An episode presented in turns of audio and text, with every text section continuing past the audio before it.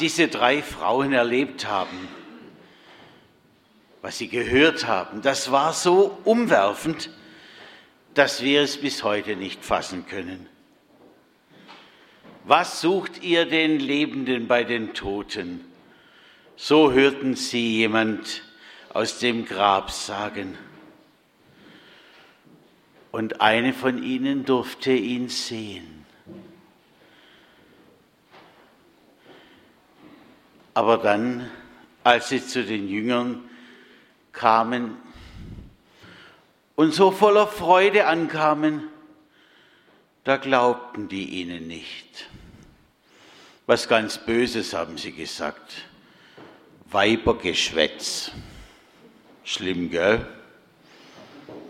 Fantasie. Ihr träumt wohl. Aber ich kann eigentlich diese Jünger ganz gut verstehen. Denn jeder von uns kann eigentlich nur das glauben, was er sich vorstellen kann. Und vorstellen können wir uns nur das, was wir irgendwann einmal erlebt haben. Also wenn ich jetzt zum Beispiel hier auf der Kanzel stehe, dann rechnet, und so denke ich jedenfalls, rechnet wohl keiner damit, dass ich mich nächstens abhebe vom Boden hier und zur Decke fliege, oder? Die Erdanziehungskraft und je mehr Gewicht da ist, desto mehr wirkt sie, die zieht uns immer nach unten. Und das wissen wir und das ist ein Naturgesetz, weil wir es so erlebt haben, immer und immer wieder und unsere Vorfahren auch. Und das hat man getestet und immer wieder versucht und so ist es zum Gesetz geworden. Naturgesetz. Wie müssen sich eigentlich die Menschen auf dem Mond gefühlt haben? Als sie mit der gleichen Kraft, trotz ihrer Anzüge, etwa zwei bis dreimal so schnell vorwärts gekommen sind wie hier auf der Erde. Wenn ich neben meiner Frau spazieren gehe, selten kommt es vor, dann denke ich, wünsche ich mir auch manchmal, ich wäre auf dem Mond, damit ich mitkomme. Aber wenn man sich erst dann im Weltraum vorstellt, wie da einer fliegt, und da muss man, habe ich mir sagen lassen, die Zahnpasta, aber auch die Sachen vom Klo fein säuberlich sammeln. Sonst begegnet es einem irgendwo und fliegt um einen herum. Das ist auch nicht so angenehm. Wir haben das alles inzwischen gelernt, erfahren und reihen das auch unter die Naturgesetze ein, weil es unsere Erfahrung so gezeigt hat.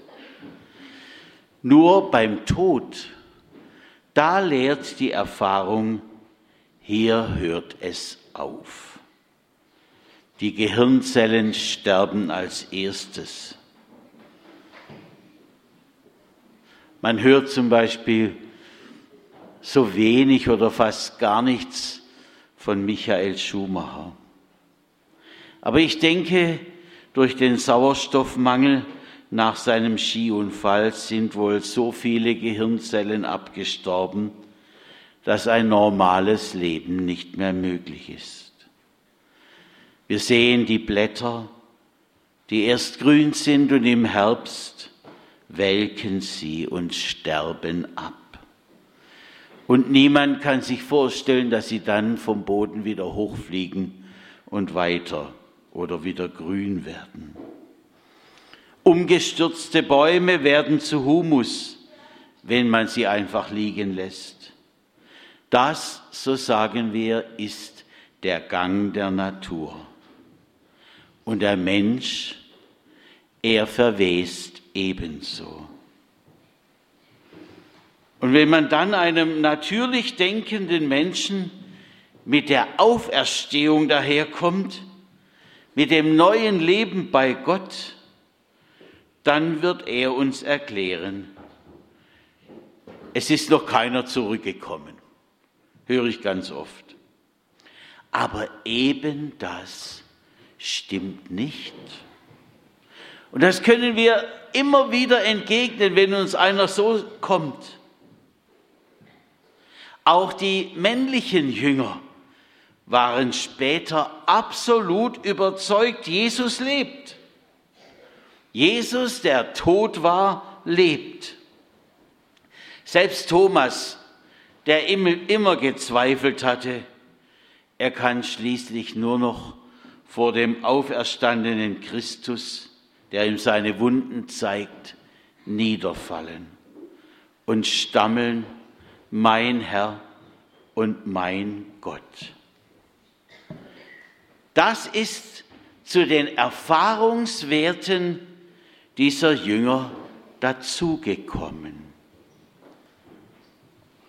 Und Jesus ist nicht einfach gekommen wie Lazarus, um später wieder zu sterben, wie das Töchterlein des Jairus oder wie der Jüngling zu Nain, die Jesus vom Tod auferweckt hatte. Nein, der auferstandene Jesus geht durch Türen, die verschlossen sind. Auf einmal steht er da. Die Jünger erkennen seinen Leib und dürfen ihn doch nicht anfassen. Er ist da, aber er ist von einer anderen Art. Zu Maria sagt er, rühr mich nicht an, denn ich bin noch nicht zu meinem Vater aufgefahren. Und so können wir über dieses neue Wesen nichts sagen. Es liegen keine Erfahrungswerte vor, außer bei den Ostererlebnissen.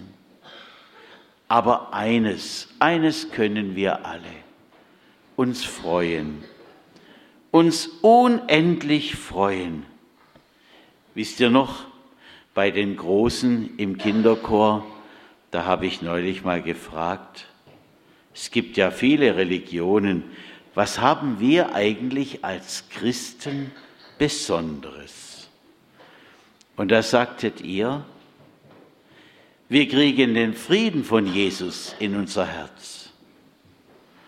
Oder auch, er ist immer bei uns.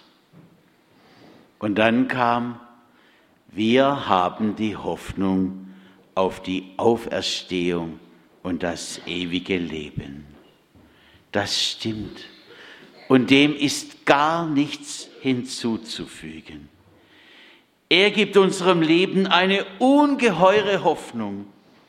Das, ihr Lieben, das überschreitet alle unsere Erfahrungen und ist doch neue Wirklichkeit geworden seit Ostern. Und das gilt nun allen, die wir hier sind. Wer an ihn glaubt, der wird leben, auch wenn er stirbt. Amen.